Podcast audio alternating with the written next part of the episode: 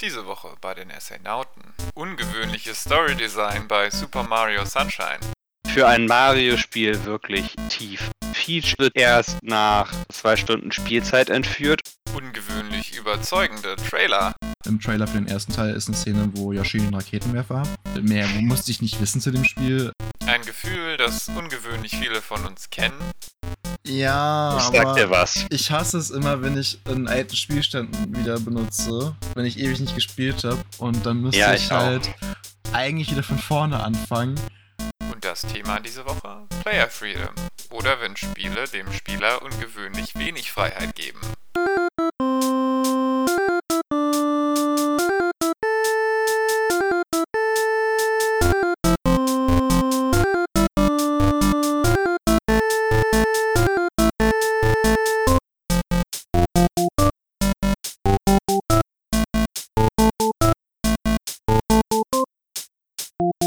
Bist eben halt ein Hai am Ende des Tages. Willkommen zurück zum Astronauten Podcast mit Episode 8. Punkt null. 8.0. Heute am Start Janis wie immer. Hallo Janis. Hi. Ich bin da, wie angekündigt, und natürlich auch wieder dabei der gute alte Larry. Guten Tag. Wir reden heute über Player Freedom. Es wird eine kleine Zwei-Episoden-Reihe. Heute reden wir über Restrictions, also Einschränkungen und Set-Pieces. Nächste Woche dann über Freiheiten und Sandboxes. Aber erstmal starten wir damit, was war los diese Woche? Was ist passiert? Also in unserem Und Leben. was haben wir gespielt? Genau. Was gespielt wird. Also null eigentlich die Spiele, das Leben, nicht ganz so. Willst du anfangen? Ja. Soll ich anfangen? Ich kann gerne anfangen. Alles klar. Du hast eine gute Überleitung für das Thema heute, deswegen Halte ich ja für ein Gerücht. Du hast etwas, was das Thema betrifft, weshalb wir über das Thema auch sprechen. In deinen Spielen. Okay. Ich habe größtenteils drei Spiele gespielt. Zwei davon nur ein bisschen, oder ich habe nicht so viel gespielt, deswegen zwei davon nur ein bisschen. Ich habe weiter Xenoblades gespielt.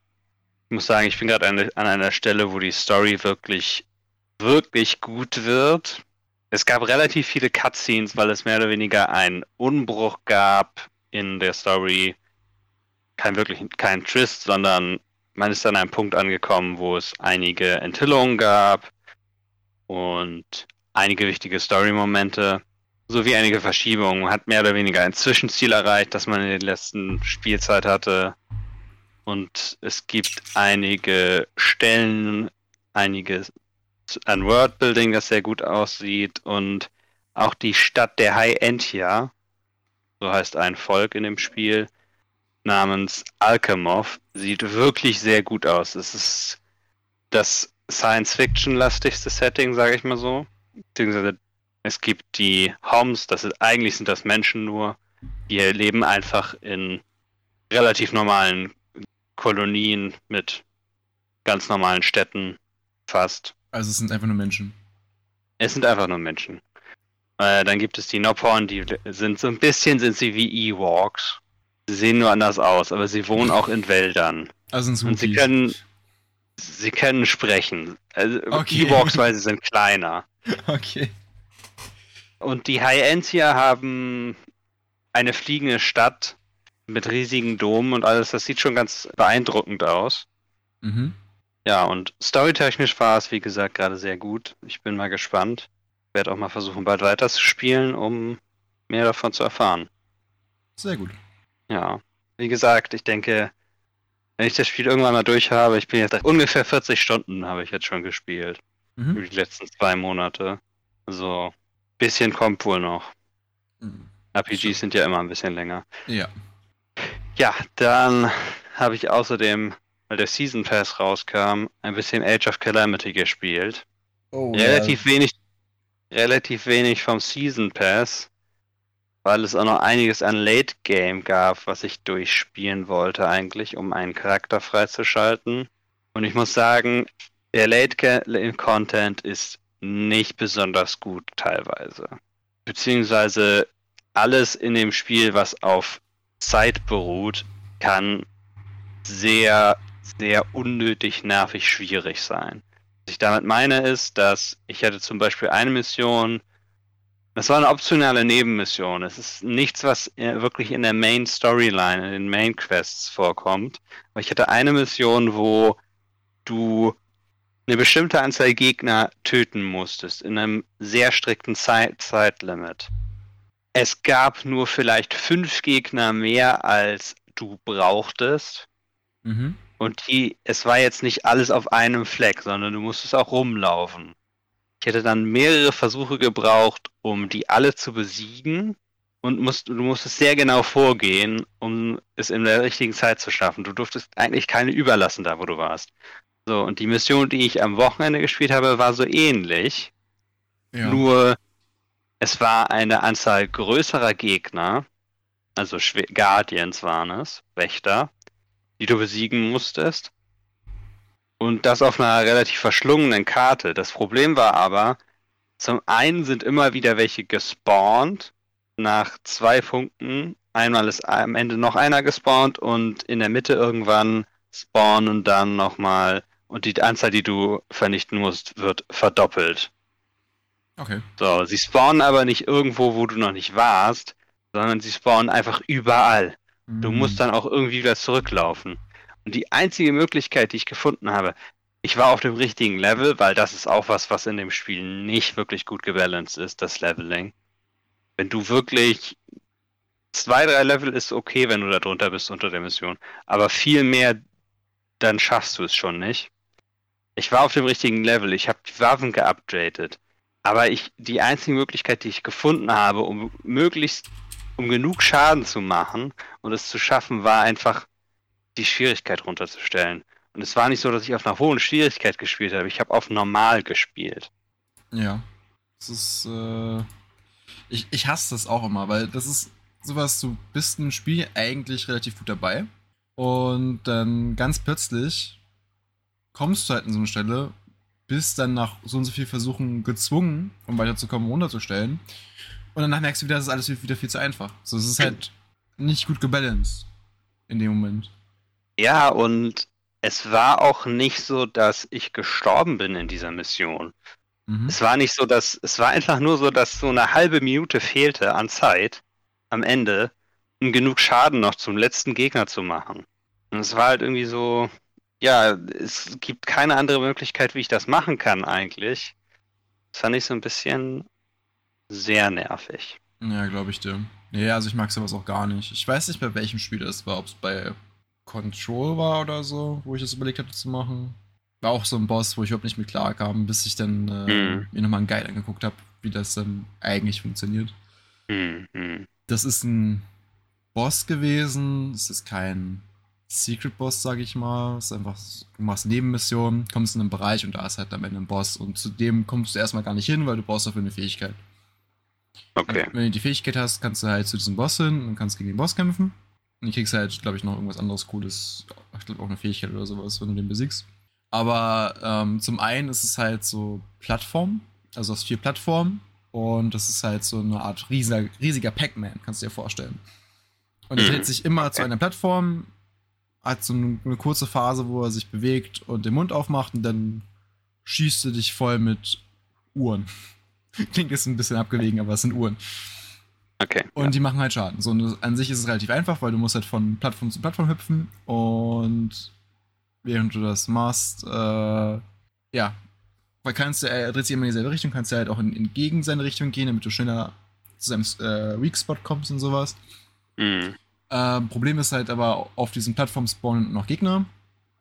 Und zum Beispiel auch so Selbstmörder-Gegner, die an dich ranfliegen und explodieren. Und der Typ wird immer schneller. Das ist auch nochmal so eine Sache. Okay. Also es ist halt viele Sachen, auf die du gleichzeitig achten musst. Und ich fand das echt nicht so cool. Und das Spiel sagt dir auch nicht wirklich, wie die Schwachstelle von dem äh, Gegner funktioniert. Mhm. Also das Beste, was du eigentlich machen kannst, ist, ähm, wenn er seinen Mund aufmacht, um diese Uhren rauszuwerfen, kannst du theoretisch so eine Uhr, die halt schon neben dir liegt vielleicht, mit deinen telekinetischen Kräften aufheben und dem halt ins Maul werfen. Dann kriegt er halt äh, ziemlich viel Schaden. Ich dachte halt, man muss halt dann durch seine Panzerung durchschießen oder sowas mit Spezialwaffen, okay. die ich auch hatte. Okay. Aber naja, das Also, Sehr komplex. also ich, ich finde es ja eigentlich gut, wenn die Read Points nicht einfach so ein riesiger roter Fleck sind.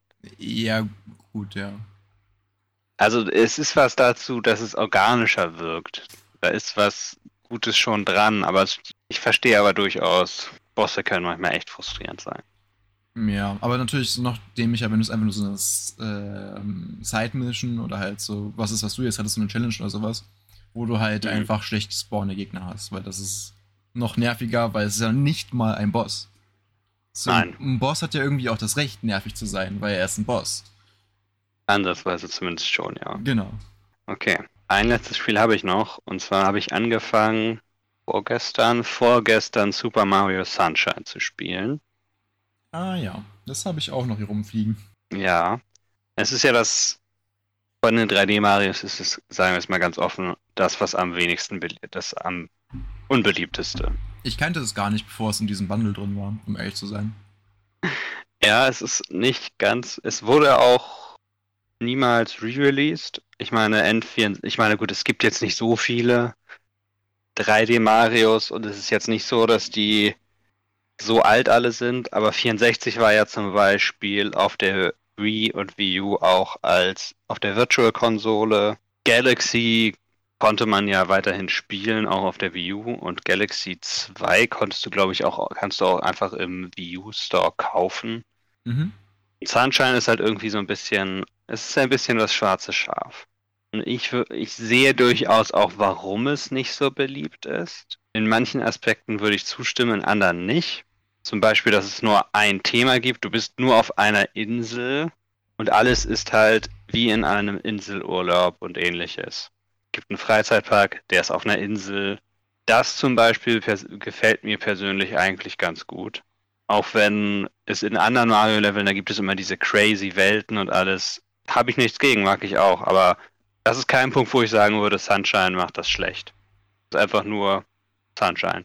Die Story zum Beispiel ist für ein Mario-Spiel wirklich tiefer.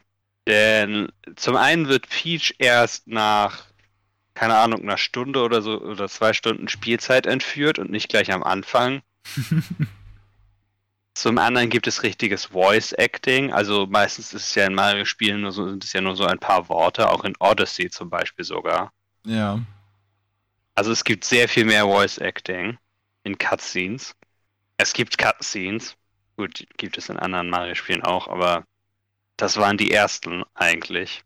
Nicht in 64, das weiß ich. Genau, also die ersten Cutscenes für ein Mario-Spiel. Und das zum Beispiel finde ich ganz interessant, ganz faszinierend, dass es da die ersten, das erste ist, was sowas macht. Und auch zum Beispiel Bowser Jr. kommt vor. Ich weiß nicht genau gerade, ob es sein erster Auftritt ist, aber kleiner Spoiler, ich glaube, die meisten Leute werden es eh gespielt haben, wenn sie es gespielt haben wollen oder sich nicht so sehr dafür zu interessieren. Sonst sollen sie sich gerade die. Ohren zuhalten. Sonst müssen sie sich die Ohren zuhalten. Er glaubt, Peach sei seine Mutter. Und Mario Ah. sei der Bösewicht, der sie entführt hat. Deswegen entführt er sie, um sie zu retten. Mm. Also, ich finde, es ist zumindest ein unterhaltsamer Twist. Ja. Der andere Aspekt allerdings, den ich sagen würde, wo ich durchaus sehen kann, dass andere besser sind, andere 3D-Mario-Spiele, ist auf jeden Fall das Plattforming. Es, das ist, kommt irgendwie mehr oder weniger in dem Spiel in zwei Facetten. Einmal gibt es Plattforming mit Flood. Das ist ein Wassertank, aus dem du Wasser rausschießen kannst. Ja. Eigentlich sollst du ihn nutzen, um die Insel von Farbe zu befreien. Aber du kannst damit auch verschiedene Fähigkeiten, hat das Ding auch. Damit kannst du also auch hovern und ein bisschen an Höhe gewinnen und das halt so fürs Plattforming benutzen. Du kannst damit Gegner angreifen und es gibt noch verschiedene andere Updates später. Mhm. Und ich muss sagen, das grundlegende Plattforming fühlt sich zum, für mich nicht so gut an. Nicht mal so gut wie in 64.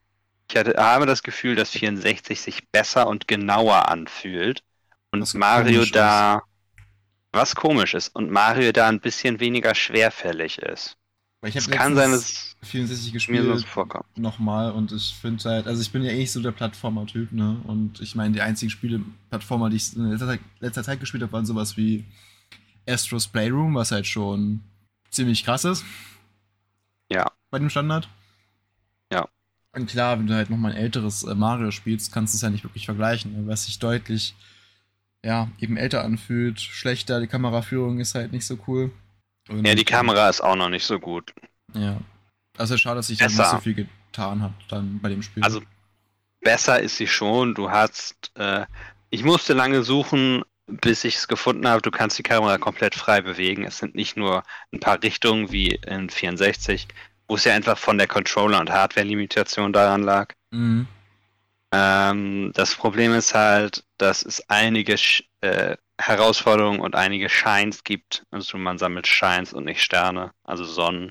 Mhm. Es gibt einige Herausforderungen, die du ohne Flat machen musst.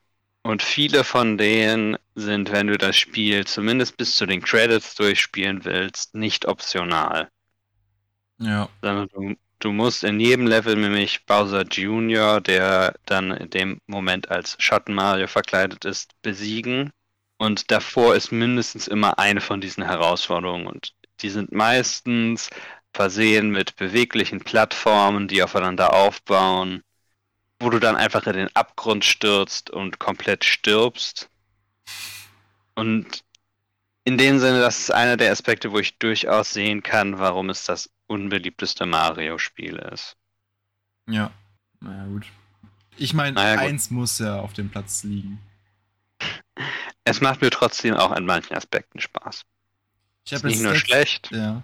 Ich habe erst letztens irgendwie, was war es auf Reddit, was gelesen. Ich, ich hoffe, ich krieg's noch zusammen, sonst laber hieß einfach nur Kauderwelsch. Das ging auch irgendwie darum, dass in Paper Mario was passiert ist und äh, die Leute sich so gesagt haben, hey, darauf wurde irgendwie nie drauf eingegangen und das war was ziemlich Großes und letztendlich bist du halt so, ja, weil es auch verschiedene Universen sind und da irgendwie viele Leute einfach nicht so wirklich drauf eingehen, glaube ich, dass Paper Mario so ein eigenes Ding ist.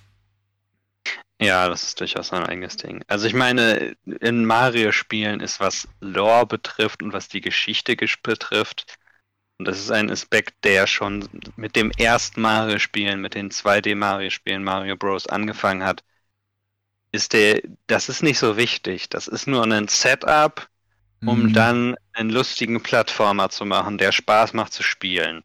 Ja. Also wie es ja auch damals bei Super Mario Advance war. Ist letztendlich einfach nur um das Beste zu Genau. verkaufen. Und natürlich, weil es Ja. Spaß macht. Es ist eigentlich nicht, der- es ist nicht der wichtige Aspekt. Es ist linearer und es ist einfach nur ein Grund, um als Mario auf irgendwelche Dinge raufzuspringen, auf Koopas, Gumbas und Koopa Troopers rumzuhacken und auf Plattformen zu landen. Und Sterne einzusammeln. Oder Kirschen. Oder Sonnen. Oder Ja, genau. sonst was für Sachen. Oder an Flaggen zu springen. Ich fand's witzig, Super Mario Advance hast du, hast du Kirschen eingesammelt im Level. Wenn du alle hattest, hast du dann den Stern bekommen. Hm. Also den, den Ja, weil- Stern, der dich halt unbesiegbar macht. Was Ja. wie in Mario Kart. Ja, das ist ja, du redest ja, glaube ich, gerade über das, was im Westen bekannt ist als Super Mario Bros. 2, was aber in Wirklichkeit in Japan ein ganz anderes Spiel war, was nichts Ja, mit ja, Mario genau. zu tun hat erst, ja. Doki Doki Panic. Genau. Nun gut, also ich bin dran und ich fange auch mit Mario an, wie es äh, alle Zuschauer jetzt schocken wird, dass ich ein Mario-Spiel gespielt habe, weil ich ja meistens nicht Das so. schockiert mich. Ja, ja, ich bin ja nicht so ein riesen Nintendo-Fan. Hab zwar die Switch und alles, aber egal. Aber ich habe natürlich ein Mario gespielt, was jetzt ein bisschen anders ist, nämlich Mario und Rabbits habe ich gespielt. Das Super Mario äh, XCOM-Gemisch, wenn man das so nennen darf. Ja, Ja, muss auch ganz ehrlich sagen, also wenn man mit den Rabbits Humor nichts anfangen kann, dann ist das Spiel, glaube ich, auch nichts für einen. Also das Gameplay kann einen trotzdem Spaß machen, aber es hat Ja. halt schon sehr viel von diesen Rabbit-Gags drin. Die ich cool finde. ja, das ist, das war ein Aspekt, der mich am, Sp- also ein bisschen hat er mich am Spiel gestört. Am Anfang hat es, zumindest am Anfang, es hat so ein bisschen eine Barriere gehabt äh, in zum Einstieg. ja, also auch die ganzen Cutscenes, die du hast und so und äh, so weiter. Mhm. Es kommt auch ohne Dialog aus. Soweit ich das jetzt im Kopf habe. Ich habe es erst die Woche gespielt, aber ich habe schon wieder vergessen, wie ich es angefangen habe. Also zumindest was Mario-Charaktere angeht und die Rabbits. Ähm, es gibt einen Ja. Charakter, der, oder die eher gesagt, der darüber stand und im Intro da war, aber ich glaube, man erfährt nicht wirklich viel mehr über die, Mhm. ähm, die sich auch gesprochen hat. Und der, äh, ich glaube, der restliche Text und die restlichen Dialoge laufen alle dann über äh, Sprechblasen ab, die du durchklickst. Ja, soweit ich weiß, war das so, ja. Genau, an sich, das, was mich überzeugt hat, mir das Spiel nochmal zu holen, war zum einen, dass es im Angebot ist und halt gerade auch der Trailer für den zweiten Teil kam. Zum anderen, ähm, im Trailer für den ersten Teil ist eine Szene, wo Yoshi einen Raketenwerfer hat. Mhm. Wollte ich nur mal gesagt haben, weil mehr musste ich nicht wissen zu dem Spiel, als dass es die Möglichkeit gibt, Yoshi zu haben mit einem Raketenwerfer. Also, das Bild in meinem Kopf war einfach zu cool. Naja, aber dann habe ich angefangen zu spielen und es gibt diese Akrobatik-Mechanik und man hätte diese Overworld, wo man rumläuft und halt noch ein paar Rätsel lösen kann, um mehr Coins zu bekommen. Und ja, das war es eigentlich auch schon. Also ich finde jetzt das Deckungssystem nicht super komplex. Ich werde aber vielleicht noch ein bisschen mehr verschiedene Sachen da sehen. Ich bin ja jetzt erst am Anfang des Spiels. Und es gibt Ja. auch Deckungen, die kannst du teil, also zumindest gibt es da, passiert da mehr, wenn du drauf schießt. Ich glaube, es gibt Deckungen, da passiert einfach gar nichts, weil die dann unzerstörbar ist. Aber Ja, in das der Re- stimmt. in der Regel ist es dann eh so, ja, meistens so, dass du über Akrobatik einfach dann in die Gegner reinspringst und von da aus sie dann ausschaltest. Das ist so meine Erfahrung. Ja, ja. Genau. Also das Gameplay gefällt dir schon.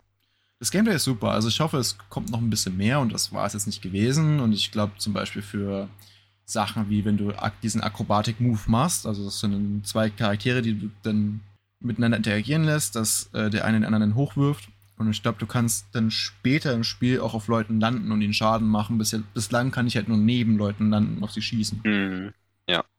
Ähm, Also es wird komplexer, auch was die Schlachtfelder betrifft. Es gibt Mhm. auch einige Bossfights und ich muss sagen, es gab irgendeinen Bossfight, der mich wirklich ein bisschen frustriert hat. Es war. Ich bin mehrfach gestorben, weil es gab irgendeine Mechanik. Ich glaube, es war ein Geisterboss und man musste ihn immer wieder finden. ach, es Oder ein- so. Es war ein Bu. Ja, ich, ich, ich glaube, es war nicht nur ein Bu, es war ein Rabbit Bu oder irgendwas. Oh nein. Und Musik kam auch noch vor. Ja, okay. Äh, das war nun irgendwie der Punkt und das war noch bevor ich immer versucht habe, die Credits zu erreichen von jedem Spiel, das ich habe. Ich bin gespannt, wie das sein wird bei dem Spiel, ähm, mehr Charaktere freizuschalten, was die Charaktere halt liefern. Ja. Also außer jetzt Yoshi mit dem Raketenwerfer, weil das ja auch offensichtlich das Ziel des Spiels ist, den zu bekommen. Äh, ja. Nee, aber ich bin, äh, ich freue mich drauf, das weiter zu spielen. Und ich habe jetzt in letzter Zeit, gut, ich habe ein bisschen mit den Gedanken gespielt, mir Demon's Souls zu kaufen aktuell. Vielleicht mache ich das jetzt auch noch. Ähm, weil ich einfach Bock auf einen Souls-like habe und äh, Bloodborne ist mir, glaube ich, gerade momentan soll ja eins der kniffligsten sein, habe ich gehört von jemandem. Neben Sekiro.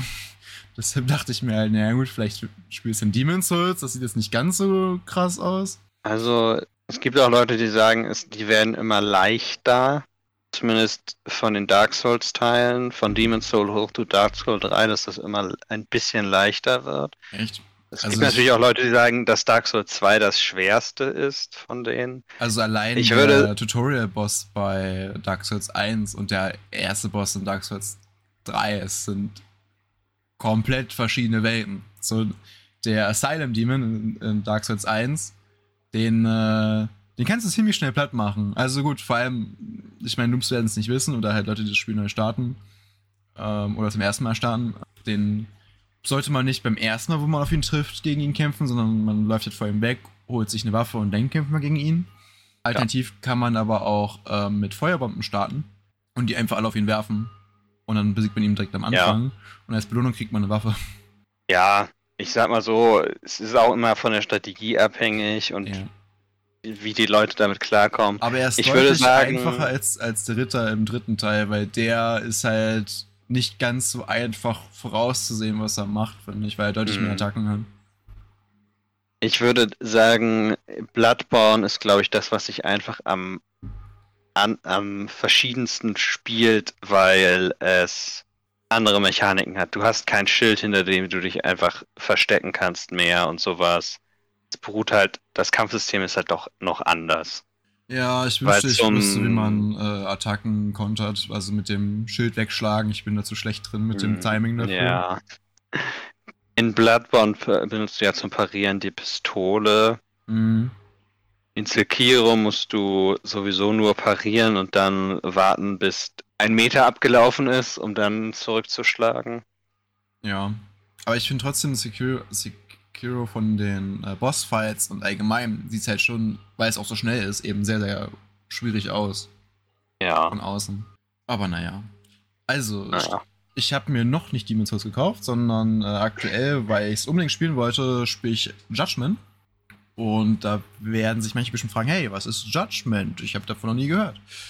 Im Prinzip ist es einfach nur ein Ableger der Yakuza-Reihe.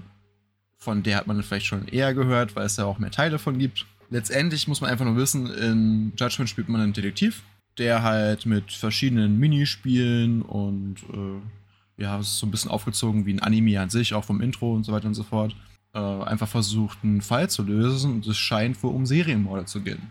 Zumindest habe ich gerade einen Fall mit Serienmorden. Ich denke mal, das wird schon das große Ding sein. Aber auch da bin ich noch nicht so weit. Ich bin halt äh, relativ frisch drin, habe so die ersten Sachen erledigt, die ersten Charaktere kennengelernt, mein erstes Geld da verdient und was ich eigentlich ganz cool finde in dem Spiel ist, es ermutigt dich, einfach die ganzen Läden zu erkunden und halt dann zu sagen, okay, ich gehe jetzt was essen, weil mein Leben ist irgendwie low und dann gehst du halt was essen und dann hast du halt wirklich diesen Prozess, wie du in den Laden gehst, dir was kaufst, dein Charakter sich hinsetzt.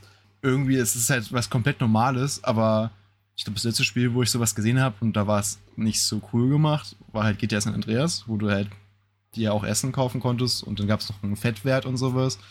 Aber irgendwie sind halt so ganz normale Sachen, die bei manchen Spielen aber einfach nicht mehr gemacht werden. So, ich finde es halt ganz cool, wenn das passiert. Ja, ja. Ähm, Es sind, die Yakuza-Reihe ist ja auch dafür bekannt, dass es RPGs sind, die sehr tief, die eine sehr tiefe Spielwelt hat, wo du alle möglichen Minispiele hast und sowas alles. Genau. Also ich habe noch nicht viele Minispiele ausprobiert und ich denke mal, ich muss ein bisschen weiter vorankommen, dass ich manche machen kann. Zum Beispiel habe ich schon so, ein, so eine Arcade gefunden, wo ich dann Sega-Spiele gesehen habe, weil das Spiel ist ja witzigerweise auch von Sega, ne? Also natürlich sind es alles Sega-Spiele. äh, aber ich konnte leider noch keine spielen bis jetzt. Ich denke mal, ich muss noch ein bisschen weiter spielen, bis ich das kann. Oder keine Ahnung. Mir fehlt noch irgendwas. Aber auch so Vielleicht Sa- du nur das Geld. Nee, das Geld habe ich eigentlich. Aber egal. Ähm, auch so, so Kleinigkeiten, wie du kannst dein Büro später ausschmücken und sowas. Äh, da habe ich jetzt schon Lust drauf. Und Oh. auch die Story bislang gefällt mir ziemlich gut. Die Charaktere sind, also ich meine, auch wenn die halt teilweise sehr stark überzeichnet sind vom Charakter, was halt aber auch typisch ist für die Kultur, ähm, sind die trotzdem Ja. nachvollziehbar und sehr glaubhaft vermittelt und auch also man, man findet schnell einen, einen Einstieg. Also ich glaube, man wird zum Beispiel auch von der Ex-Freundin oder Ex-Love-Interest besucht in einer Szene und dann ist man okay. So, das ist nachvollziehbar und das kommt echt rüber. Ja, das Over the Top ist ja aber sowieso ein Element auch der Yakuza-Reihe. Ich glaube, im letzten konnte man einen, es war kein Hummer, sondern ein verwandtes Tier beschwören, um dann, damit das dann an der eigenen der Seite kämpft. Mm. Es war Like a Dragon, glaube ich. Weil das Genau. war sehr stark an diesen, ähm, JRPGs, JRPGs und Dragon. Quest genau, im. Besonderen. Weshalb du halt nicht das normale Kampfsystem hattest, sondern dieses rundenbasierte. Ja. Und da hat es halt Sinn gemacht, aber, und, naja, kommt drauf an. Ähm, aber ich mag tatsächlich auch das Kampfsystem, also dass du halt einfach in den Straßen angegriffen werden kannst von irgendwelchen Leuten, die dich halt erkennen oder halt sagen, hey, die machen jetzt platt. Und du dann halt äh, kombinieren kannst und verschiedene Objekte aufnehmen kannst und es sieht schon halt sehr cool aus. So, Mhm. ähm, also zum Beispiel hast du so Szenen, wo du einen Mülleimer aufheben kannst und kannst halt mit dem Mülleimer ähm, eine Combo machen und dann hast du halt eine coole Animation, wie äh, du den halt hochwirfst und den Ge Gegner mit den reinkickst oder so, keine Ahnung. Sowas in der Art. Und du kannst auch so Kombos machen, wo du gegen die Wand läufst, dich abstößt, jemanden schlägst und dann äh, kombinierst. Ja. Genau, aber wie ich eigentlich hinauskommen wollte, und das ist halt folgendes, was ich, oder was mich so ein bisschen irritiert hat am Anfang, weil ich es nicht gecheckt habe, weil mich, äh, es gibt auch so Verfolgungsjagden in dem Spiel. Und äh, ich habe halt die Controller bewegt, also die, hier die Sticks bewegt und gedacht, ja, ja, ich laufe da schon rum und so. Und dann habe ich aber halt die Quicktime-Events äh, verpasst und ich halt irgendwann so, Moment mal, jetzt äh, denkt man nicht so kompliziert, lass mal die Sticks los. Und dann sehe ich, aha, der Charakter läuft von alleine. Ich muss nur äh, die Quicktime-Events machen. Und das bringt uns auch zu einem, zu einem Thema, weil ich habe mich gefragt, naja, wäre es dann halt nicht cooler oder wäre es halt nicht besser, wenn ich den Charakter selber steuern kann? Äh, nimmt mir das nicht so ein bisschen äh, die Möglichkeit weg, auch die Route zu bestimmen? Ich könnte ich nicht besser laufen? Könnte ich nicht denn so laufen, dass ich Leuten direkt schon aus dem Weg gehe und nicht erst dieses Quicktime-Event machen muss? Und damit wollen wir uns heute so ein bisschen befassen. Nicht nur mit dem Spiel, sondern so ein bisschen im Allgemeinen. Also wie, wie viel Freiheit halt oder wie viel Freiheit uns genommen wird in solchen Fällen und ob es sinnvoll ist, wie wir uns dabei fühlen.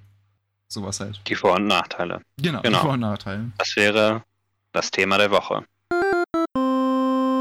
Das Thema der Woche. Weil es kommt bestimmt ein cooler Einspieler. Das denke ich doch, dass jetzt einer gekommen ist. Genau. Das, das haben wir jetzt so im, im Off gesagt. So, über den Einspieler rüber. Okay. Ja. Also Verfolgungsjagden und solche Set-Pieces heißen die ja. Also es sind Elemente, wo man die sich vom normalen Gameplay unterscheiden und meistens eine Beschränkung einsetzen. Ja. Sind ja relativ typisch in Videospielen. Ja, also ich glaube, das Klassische ist so, zum Beispiel aus, ich glaube, Assassin's Creed war das so, du verlässt das Missionsgebiet. Ja gut, das wäre das wäre eigentlich eine, nur eine Restriction, dass du dann desynchronisiert wirst. Also Set-Pieces sind ja sowas wie diese Verfolgungsjagden. Ja, ja, aber ich, ich meine ja so, es ist schon vergleichbar, würde ich sagen, weil in, innerhalb der Mission wirst du ja damit beschnitten, was deine Optionen sind. Weil du könntest ja theoretisch ja auch viel weiter gehen, um die Mission abzuschließen. Ja, ich meine nur, ganz grundsätzlich ist das natürlich kein Set-Piece, Hm. sondern Ja, einfach nur der Rand der Welt. Mhm. Also Nee, in ähm, manchen, Ich meine jetzt auch hier Rand der Mission. ja, ach so, ja, ja, klar. okay, sind wir uns einig. Wobei, äh, ich würde schon sagen, dass das immer noch kein richtiges Set-Piece ist, weil du musst zwar in diesem Bereich bleiben, immer davon abhängig, was das jetzt für eine Mission ist. Wenn du jetzt irgendwo jemanden umbringen sollst, der in dem Gebiet ist und du sollst das Gebiet nicht verlassen, weil du sollst ihn ja umbringen, dann unterscheidet sich das immer von diesen ganzen Horch-Missionen und sowas. Die sind natürlich eher Set-Pieces, ja. Ja, aber ich dachte schon jetzt so, du hast ein, du hast ein Ziel und ja, ne, schreib das Ziel aus, aber du denkst ja, ja, ich bin ja schlau und ich gehe jetzt, keine Ahnung, in Stadtmauern und ich gehe jetzt, spring von der Stadtmauer runter und gehe außen rum, dann muss ich den ganzen Weg nicht nehmen und es geht bestimmt schneller, weil da nicht so viele Wachen sind oder sowas. Und äh, dann kannst du es aber nicht machen, weil Spiel sagt halt, nee. Das sind immer diese Beschränkungen, wo das Spiel behauptet, so und so, wie äh, wo Assassin's Creed besonders behauptet, so und so ist es passiert. Genau. Also ich meine, Assassin's Creed hatte so ein bisschen die äh, goldene Karte mit der Story, dass sie sagen können, ja, ja, nee, das ist ja basierend auf Erinnerung, ne? Also mach mal nichts, was der Charakter hier nicht gemacht hat. Ja, es ist eine, es ist aber auch eher eine geht aus dem Gefängnis freikommen Karte. Es ist auch für den Spieler manchmal eine Um, Arschkarte. ja, um keine andere Möglichkeit sich überlegen zu müssen. Mhm. Vielleicht reden wir noch mal ein bisschen über Set Pieces im Besonderen, weil wir ja in das Thema eingestiegen sind.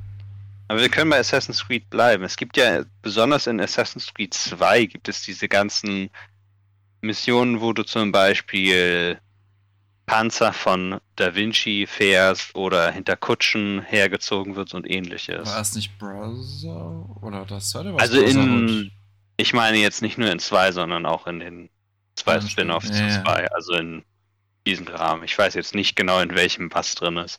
Ich glaube, ein bisschen was von allem ist in allem drin. Aber ich finde, die sind immer so ein bisschen zweifelhaft. Sie sind da immer, du hast dann diese Verfolgungsjagd und sie erfüllen irgendwie schon ihren Zweck, aber es ist immer die Art, wie man in ihn verliert, die mir besonders nicht gefällt. Die Art, wie der Charakter einfach dann stirbt, weil man etwas hat, was meiner Meinung nach, zum Beispiel besonders bei dieser Kutsche, sich nicht so gut im Gameplay anfühlt und deswegen schwerer erscheint, als es sein sollte. Mhm. Aber dieser Kutschenmission ist es ja so, du hängst an einem Seil und musst halt Steinen ausweichen. Ah, du bist aber trotzdem, mich. trotzdem dort entlang gezogen. Du nimmst, glaube ich, sowieso immer komplett Schaden, aber dann nimmst du noch mehr Schaden. Ja, es gibt, und, genau. Es gibt so manche, manche Stellen, die kannst, kann, kannst du nicht vermeiden, Schaden zu bekommen, weil es dann irgendwie durch die Story, in Anführungszeichen, so ist, dass du, oder mhm. durch das Event halt, dass du da 100% durchgezogen wird und das ist unangenehm. Aber du musst halt, bei manchen musst du aufpassen, dass du halt wirklich ausweist, weil das überlebst du halt nicht, weil genau dieser Stein dich jetzt umbringt. Ja. Und da finde ich es immer so für das, was es sein soll, nämlich ein Action-Set-Piece, wo du, du bist auf einer Verfolgungsjagd, du mhm. hängst an einem Seil nur und dann stirbst du aber fünfmal oder so weil du es nicht hinbekommst. Ja, weil vor allem musst du ausweichen und gleichzeitig noch weiter voranklettern. Genau. Und das ist halt, das ist so ein Setpiece, das ich finde, was in der Assassin's Creed-Reihe in diesem besonderen Fall nicht wirklich gut gemacht ist. Ja, das war auch in Revelations mit dem, auch, das war auch mit Kutschen, meine ich, mit, wo du selber eine Kutsche hast. Nee, das war, glaube ich, das mhm. sogar aus Revelations, kann das sein? Das kann ich dir jetzt gerade nicht so genau okay, sagen. Es ist lange her, dass ich die gespielt weil habe. Weil ich glaube, man hängt da auch in der Kutsche und muss dann äh, sich vorziehen ja. und dann wechselt, glaube ich, das, dein Ziel, die Kutsche, dann hast du halt so eine Verfolgungsjagd Kutsche, Kutsche gegen Kutsche. Und das ja. war auch nicht so cool gemacht, weil da musstest du aufpassen, dass du nicht auf so komische offene Stellen in der Straße fährst, weil du dann die Kutsche kaputt machst. Mhm. Und die dann auseinanderbricht und das war halt auch mehr nervig, als es wirklich Spaß gemacht hat. Aber man muss dazu sagen, bei Revelations, das war jetzt nur am Anfang das eine und danach ging es, glaube ich. Also der Rest des Spiels war eigentlich ziemlich, ziemlich cool. Das ist halt ja, dieses eine Setpiece am Anfang, was so, boah, also echt nicht so cool war. Ich sag mal so, Setpieces können halt eine wirklich gute Funktion erfüllen. Du hast es ja eben angesprochen, in Judgment, diese Verfolgungsjagden, würde man sagen, ist jetzt immer die Frage, wie man die macht. Die können natürlich dann sich sehr viel mehr sehr viel mehr Adrenalin geladen sein, je nachdem, wie du sie aufsiehst. Und ich finde, in manchen anderen Spielen läuft das sehr viel besser. Das ist also das, was bedeutet eigentlich auch, was es für die Story bedeutet, weil es ist ja nicht nur immer dann, manchmal wird es ja auch genommen, um dich aus einem Bereich in einem anderen Bereich zu bringen. Ja. Und so einen etwas organischeren Übergang zu haben. Mhm. Und da gibt es manche, die das besser machen, wo das Gefühl, das du davon bekommst, sehr viel stärker rüberzukommen. Zum Beispiel in der Metro-Reihe gibt es manchmal Stellen, wo du ein Geschütz hast und du fließt durch einen Tunnel vor allen möglichen Mutanten. Achso, und das Geschütz ist dann, ja, du siehst halt, wer das Geschütz feuert, ne? du siehst nichts hinter dir. Also du musst das, du steuerst das Geschütz, glaube ich, oder schießt selber. Du bist auf jeden also. Fall auf so einem Wagen und fließt einfach. Du kannst an den okay. Seiten nicht weg, du kannst sitzt nur auf diesen Wagen und alle möglichen Monster und Mutanten kommen an und wollen dich umbringen. Okay, das meinst du. Mhm. Und das bedeutet natürlich für dich was ganz anderes, weil es ist eine Situation, wo du mehr oder weniger gefangen bist und es gibt nur diese Flucht. Und das zum Beispiel funktioniert viel besser, weil es diese Bedrückung und die Angst sehr viel besser verwenden kann. Ja. Also es halt auch eine Aussage hat eben und nicht nur, keine Ahnung, das Intro zu einem Spiel ist, was dann ja. nicht ganz so cool rüberkommt. Also ja. auch der Story eben äh, mehr vermittelt damit. So, okay. Ja, nee, ich hatte, ich hatte so Übergänge von Tomb Raider im Kopf, also von nicht den, den Reboots, sondern halt die älteren Spiele. Mhm. Das hatte ich da im Kopf, ich glaube Legends. Wo du dann auch nach einem großen Kampf dann eben zu einer Falle kommst und hast aber eben auch ein Quicktime-Event, mhm. womit du durch die Falle durchkommst und dann bist du halt im nächsten Gebiet. So es wäre dann auch, also ich meine, gut, es ist wirklich nur ein Quicktime-Event und ein bisschen Dialog danach mit der Cutscene. Ja. Aber Ja. ist halt eben auch nur eben dafür da, dich von Punkt A zu Punkt B zu bringen und hat halt, außer dass du siehst, dass Lara halt cool ist, nicht so viel zu bieten. Ja, das stimmt. Ja. Ich sag mal so, Quicktimes-Events ja sowieso. Viele Spiele verwenden sie ja nicht mehr so sehr. Nee, der Trend ist vorbei. Wobei ich sagen muss, oft habe ich es genossen mit Quicktime-Events. Also auch gerade zum Beispiel bei den äh, Star Wars Force, Force Unleashed-Teilen war das eigentlich ganz cool. Ja. Weil die. Also zum Beispiel, ich habe es auch für den DS gehabt, da waren die Knochen schwer. So. Weil es musstest dann auf dem DS also mit dem Stift dann irgendeine Scheiße machen. Mhm. Also du musstest halt so Machtpunkte einsammeln, um die Macht zu sammeln und dann hast du halt coole Sachen gemacht. Und genau, das, das könnte man auch so ein bisschen so sehen, weil letztendlich du hast halt den Charakter stationär, der macht halt was Cooles auf dem Bildschirm, du hast halt die Animation dazu und musst du halt eben ein bisschen dafür arbeiten, dass der es schafft. Und am Ende hast du halt eben das Story was ein bisschen hinzugefügt, dadurch, dass du halt zum Beispiel einen Sternzerstörer vom Himmel geholt hast und der halt abgestürzt ist. So. Und das Map verändert. Also eigentlich auch wieder ja, Veränderung der, der, des Levels dadurch. ja. Ich muss sagen, es gibt viele Spiele, wo mir all, allgemein finde ich Quicktime-Events nicht so besonders. Mhm. Weil ich finde, es ist irgendwie. Klar, es ist eine interaktive Cutscene. So. Aber es ist eine interaktive Cutscene, die, wenn du den Controller weglegst, weil du denkst, okay, jetzt kommt eine Cutscene, ja. du einfach dann verlieren kannst. Um es dann nochmal anzusehen und nochmal. Und da gibt es Spiele, wenn du nicht darauf vorbereitet bist, dann ist das extrem nervig. ja, ich. Also es gibt positive und negative Beispiele dazu. Ja. Auch wieder. Ähm, also an sich, grundlegend finde ich Cutscenes, äh, Cutscenes sage ich, äh, Quicktime-Events und Cutscenes gar nicht so cool. Weil wenn viele Quicktime-Events sind, konzentrierst du dich halt nur auf die Dinge und nicht mehr auf die Cutscene. Das heißt, es passiert irgendwas Cooles auf dem Bildschirm, aber du kriegst es nicht mit, weil du bist konzentriert auf andere Dinge. Ja. ähm, aber sowas Positives wäre für mich zum Beispiel Mass Effect, wo du dann, äh, ich glaube ab dem zweiten, zweiten Teil war das, mit den Reaktionen in den Cutscenes, dass du dich halt für Renegade oder für Savior, glaube ich, waren die beiden Optionen, immer linke und rechte Maustaste am, am PC entscheiden konntest. Und das war halt dann wirklich, ich sag mal, eine Cutscene oder so, äh, keine Ahnung, äh, ein Event in der Cutscene dann, also so ganz leicht verstreut, aber halt mit viel Impact. Also zum Beispiel, du hast es jetzt verkackt, dann ist die Person jetzt tot, weil sie gerade erschossen wurde. Oder da gab es das, glaube ich, auch mit so einer geheimen Mission in so einem Hochhaus. Und dann hat zum Beispiel, gab es eine Renegade-Option, einfach so einen Typen, der unbewaffnet ist, so aus dem Fenster zu kicken. Hm. also es waren ganz witzige Sachen dabei und es hat aber auch viel Impact dadurch. Ja, gut, das kann ich mir ganz gut vorstellen. Also ich hatte jetzt die letzten, an die ich mich erinnern kann, waren in Marvel Spider-Man, das Mhm. 2018 Spiel. Da gibt es einige, die fand ich in Ordnung. Das ist meistens dann auch in einem Moment, wo du, wo es, also es ist keine Cutscene wirklich Ja.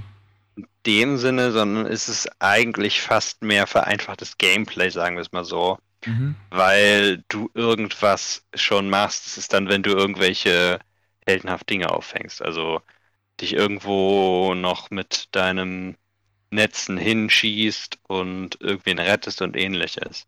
Ah, okay. Und sie waren relativ gut in dem Sinne gemacht, dass es nicht so irrsinnig schwer war, wenn du nicht ganz so doll aufgepasst hast, sagen wir es mal so. Mhm.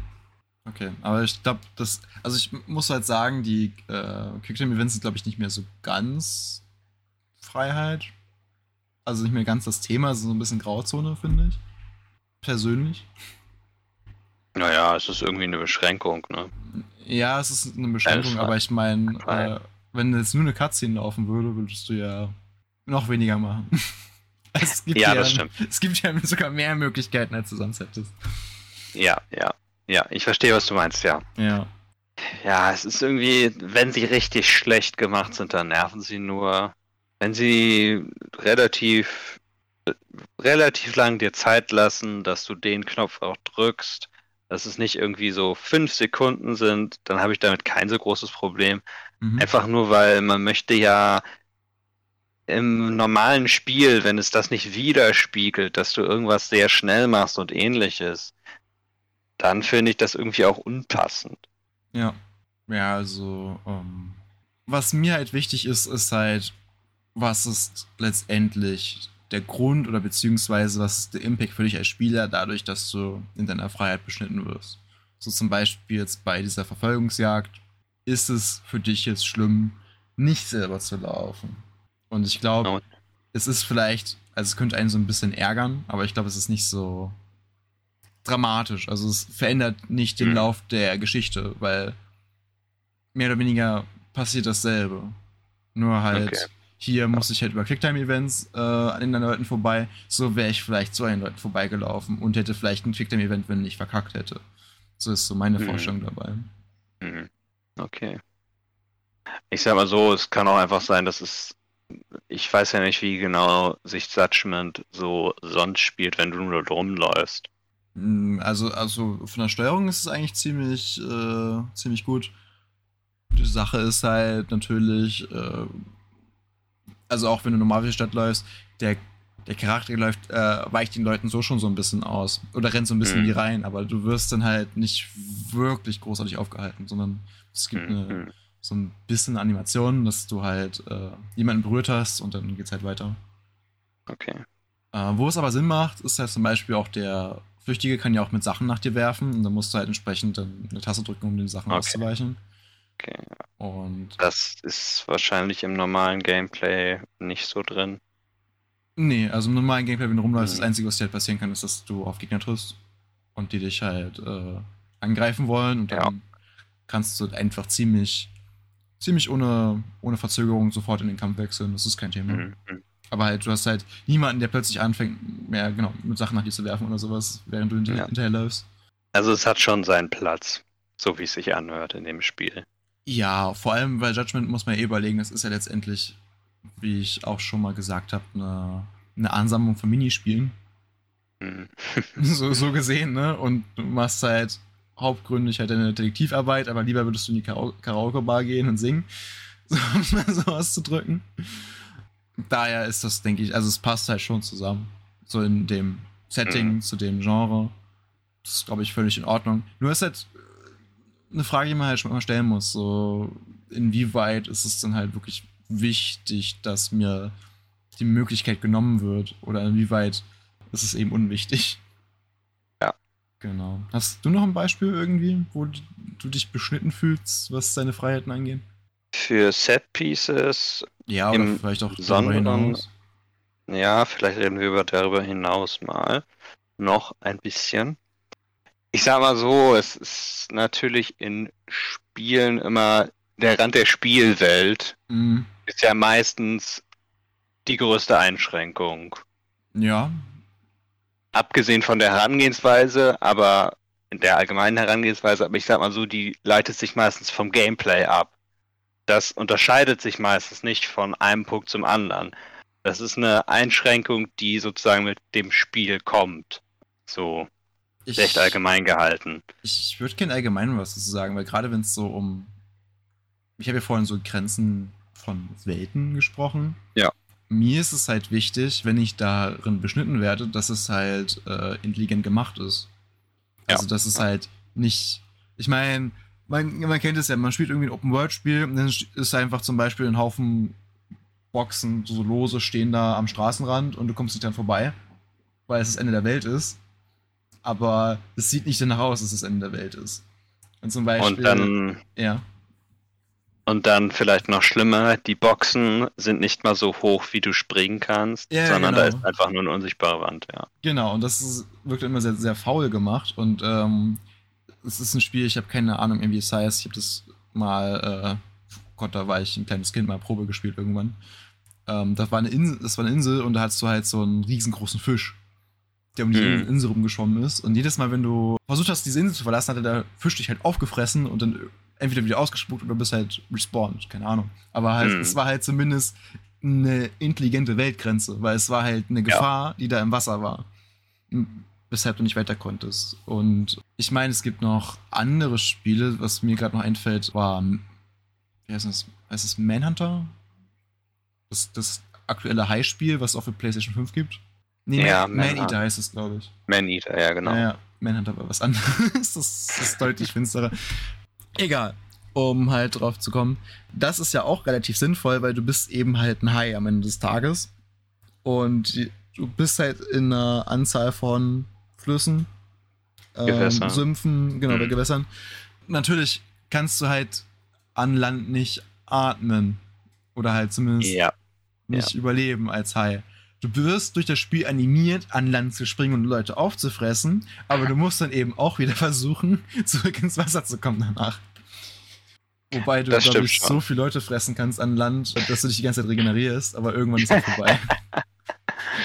irgendwann ist die Welt leer gefressen. Ich fand eine Map cool, da hattest du so einen Jahrmarkt oder sowas auf so einem Pier, da konntest du so rausspringen und dann konntest du die ganzen Leute da futtern, das war super.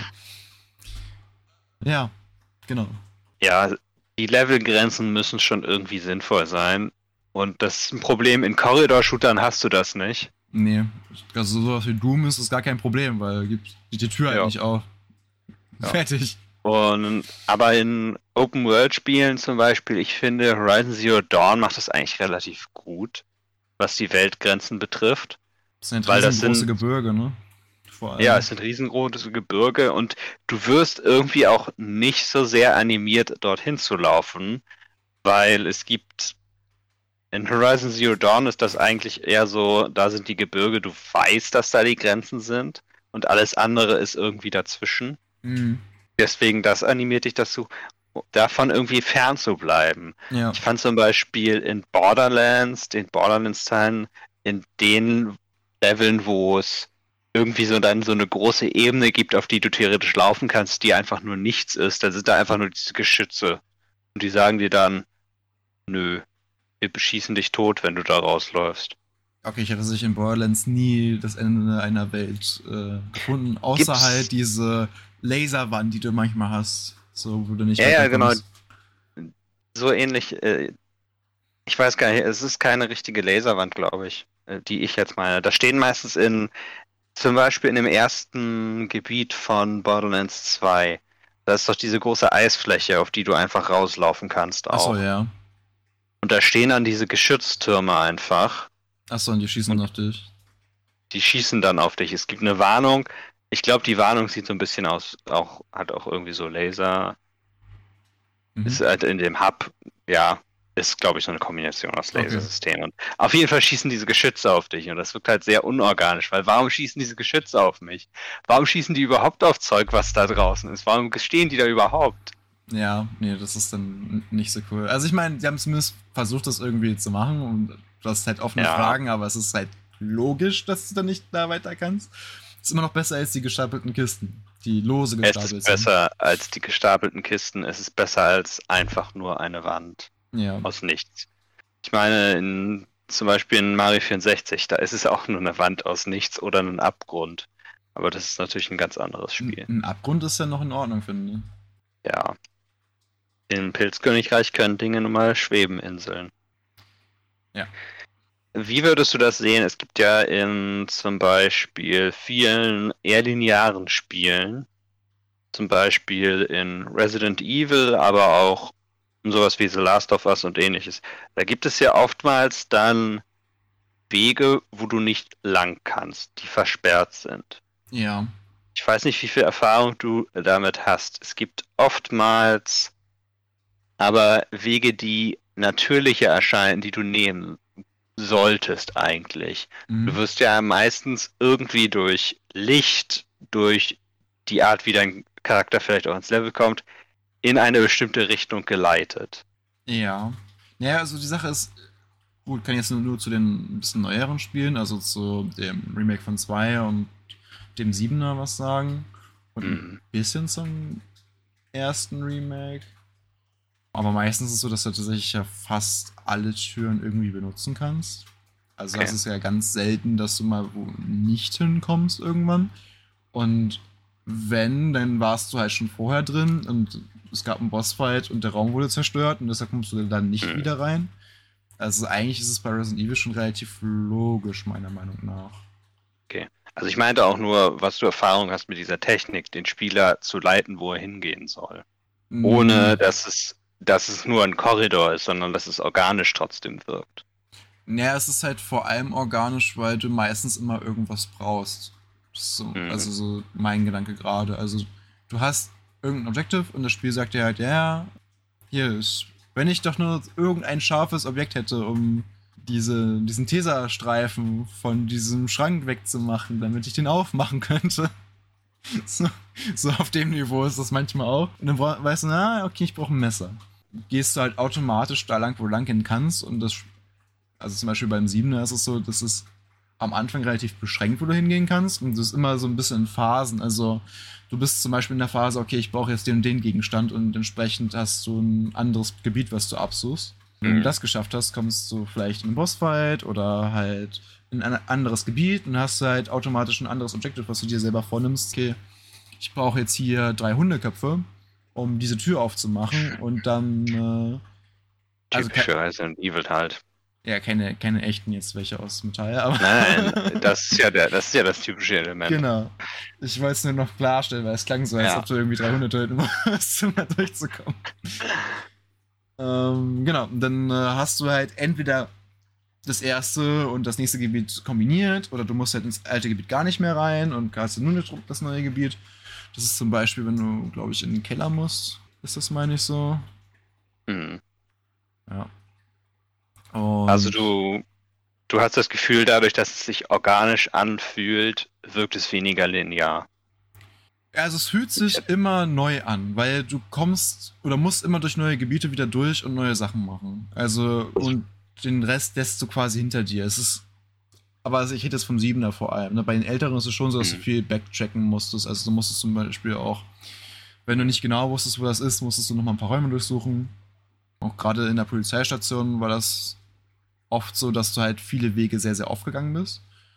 Bis du dann halt später in irgendeinem Labor bist. Dann Ja. hast du halt den nächsten Teil des Spiels und dann ist eigentlich die Polizeistation nicht mehr interessant für dich. Und, Und- ich finde, bei neueren ist es e- also extremer das, so du hast so einen Bereich, du schließt ihn ab und äh, gehst in den nächsten Bereich.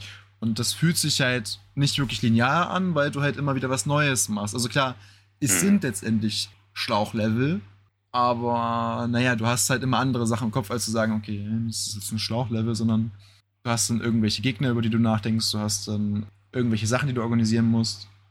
Das ist dann mehr so im Vordergrund, würde ich jetzt sagen, als Resident Evil. Spiel. Also Linearität, die sich nicht ganz so linear anfühlt. genau. Ich weiß nicht, wie es in Resident Evil 7 ist. Ich hatte in Last of Us hatte ich immer das Gefühl dann, weil es ja, du kannst eigentlich einfach den Weg gehen. Es ist ja sehr auf die Story eher bezogen und es gibt natürlich in Last of Us 2 gibt es einige offenere Eben Gebiete, Mhm. aber ich hatte immer das Gefühl, gerade im ersten Teil, als ich das gespielt habe, dass ich alles erkunden muss, weil es irgendwelche Collectibles gibt, die ich eigentlich nicht übersehen will. Und Oh ja. das fühlt sich dann aber für mich so ein bisschen leer an, weil du bist dann einfach irgendwelche Wände entlang gelaufen und ähnliches, statt das Spiel zu genießen.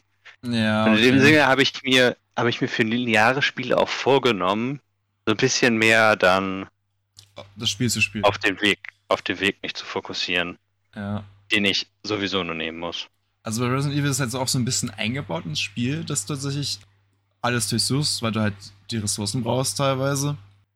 Und das ist in Last of Us natürlich auch so ein bisschen so. Und in Last of Us 2 fand ich die offenen Gebiete eigentlich auch gut gemacht. Mhm. Weil die sind, du kannst selber entscheiden, also es gibt ein größeres offenes Gebiet am Anfang so ein bisschen so und da kannst du selber entscheiden, wie viel du erkundest und es gibt verschiedene Gebäude, die du aufsuchen kannst. Teilweise bauen die aufeinander auf. Es gibt zum Beispiel dann einen Schlüssel, den du findest für das eine Gebäude oder ähnliches, weil andere Überlebende da schon aktiv waren in der Gegend. Ah, okay. Und letztlich sorgt es nur dafür, wie viel Materialien du dann hast für den nächsten großen Story-Schritt. Mhm. beziehungsweise die, Nä- das nächste Gebiet. Ja, du nimmst ja auch alles mit und gibt ja auch Ja. in Last of Us ein paar Bosskämpfe, wo du froh bist über jedes bisschen, was du hast. Auf jeden Fall. Ich sag nur der Rattenkönig, wenn er so heißt. Ich weiß nicht, wie er heißt. Ich glaube, so wird er teilweise genannt. Auf jeden Fall, das Viech war. das Viech war anstrengend, ein bisschen. Ja, du hast Ich wahrscheinlich auch nur Crafting geskillt, so wie ich dich kenne. Nee, ich hätte alles Mögliche geskillt. Okay. Ich meine, das Spiel Last of Us 2, es baut ein bisschen darauf auf, dass du es eigentlich zweimal spielst mit einem New Game Plus Mode, Mhm. Weil du nur die Hälfte der Skills eigentlich unlockst. Was ich so ein bisschen seltsam fand. Wir könnten auch so ein bisschen noch über Dark Souls sprechen, weil ich denke gerade über- darüber nach. Das ist ja an sich von der Route, die du nehmen solltest, ist es ja auch relativ schlauchig. Weil es ja, Ja, ein Weg ist, aber es fühlt sich nicht so an. Letztendlich hast du ja die Möglichkeit, überall hinzugehen. Nur wenn du jetzt normaler oder neuer Spieler bist, stirbst du halt überall anders als die Route, die du normal gehen solltest. Ja. Und der an, aber ich glaube, der andere wichtige Aspekt ist eigentlich, dass die Routen so sehr verbunden sind. Gerade im ersten Dark Souls Oh ja, die ganzen Shortcuts. ist ja alle möglichen Shortcuts, genau, und eigentlich alles, es wird immer so gesagt, alles, was du in Dark Souls sehen kannst. Angenommen, du bist an einem Punkt, wo du einen Ausblick hast auf die Welt, Mhm. deine Umgebung. Alles, was du sehen kannst, kannst du auch hingehen. Das hängt alles zusammen. Das finde ich sehr faszinierend. Ja, das stimmt tatsächlich, ja. Ach ja. Ja, oder ich spiele Ja. nochmal äh, Dark Souls. Endlich mal durch.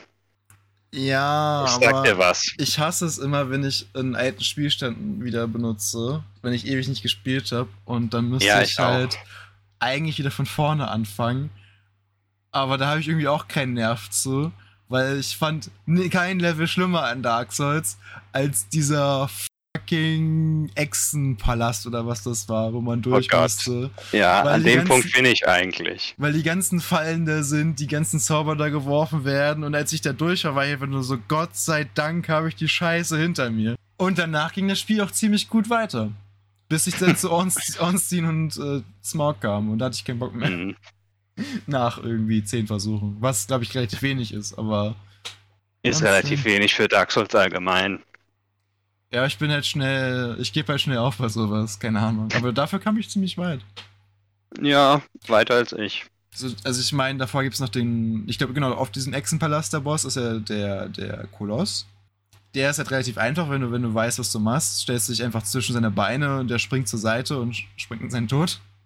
Ja, Das benutzen die ganzen äh, Speedrunner. Speedrunner. Leute, Allerdings, es können. genau, allerdings kannst du ihn auch relativ einfach so töten. Also der macht eigentlich relativ langsame Angriffe und solange du zwischen den Beinen stehst, passiert glaube ich nichts. Eigentlich äh, haben wir es dann auch, oder? Oder hast du noch was? Ja, wir könnten, wir können mal sehen, vielleicht, wenn wir nächste Woche darüber reden, können wir ja nochmal über Freiheiten der Bewegung reden. Mhm. Also zum Beispiel ein Klettersystem und ähnliches. Ah ja, stimmt, da könnte man über Horizon Zero Dawn und das Neue und allgemein klettern und sowas sprechen. Genau. Vertikalität. Yes. Also oh, ist schon mal ein kleiner Teaser. Leute, das wird eine Woche. Breath of the Wild Folge. Es wird eine Breath of the Wild Folge. ja, Aber nicht nur. Aber, aber, da, um äh, zu erfahren, was für Spiele ich jetzt schon äh, für den zweiten Teil auch im Kopf habe, über den ich reden werde, müsst ihr nächstes Mal wieder einschalten. Schaltet wieder ein. Wenn es heißt. Ähm, Der SNau SNauten Folge 9 Punkt Playerfreiheiten. Playerfreiheiten, tolles Englisch. Player Freedom. Part Sandboxes. Teil 2. Sandboxes und Vertikalität. Macht euch bereit auf ein weiteres Abenteuer. Okay, das war's. Okay, das war's. Auf Wiedersehen. Ihr findet uns überall, wo es Podcasts gibt, so ziemlich. Ja. Und eine neue Folge irgendwann um das Wochenende herum. Und vergesst nicht, unseren bereits vorhandenen Twitter-Account zu besuchen für weitere Infos. Da kommt immer ein Link auch Meistens einfach zu Spotify, weil es Benutzen auch die einfachste meisten. ist. Benutzen die meisten, genau. Wobei ich sagen muss, 30% unserer Zuschauer benutzen Safari. Ich bin sehr fasziniert von dieser Information. Ich bin sehr verwirrt von dieser Information. Aber gut, damit soll es gewesen sein. Bis dann. Auf Wiedersehen.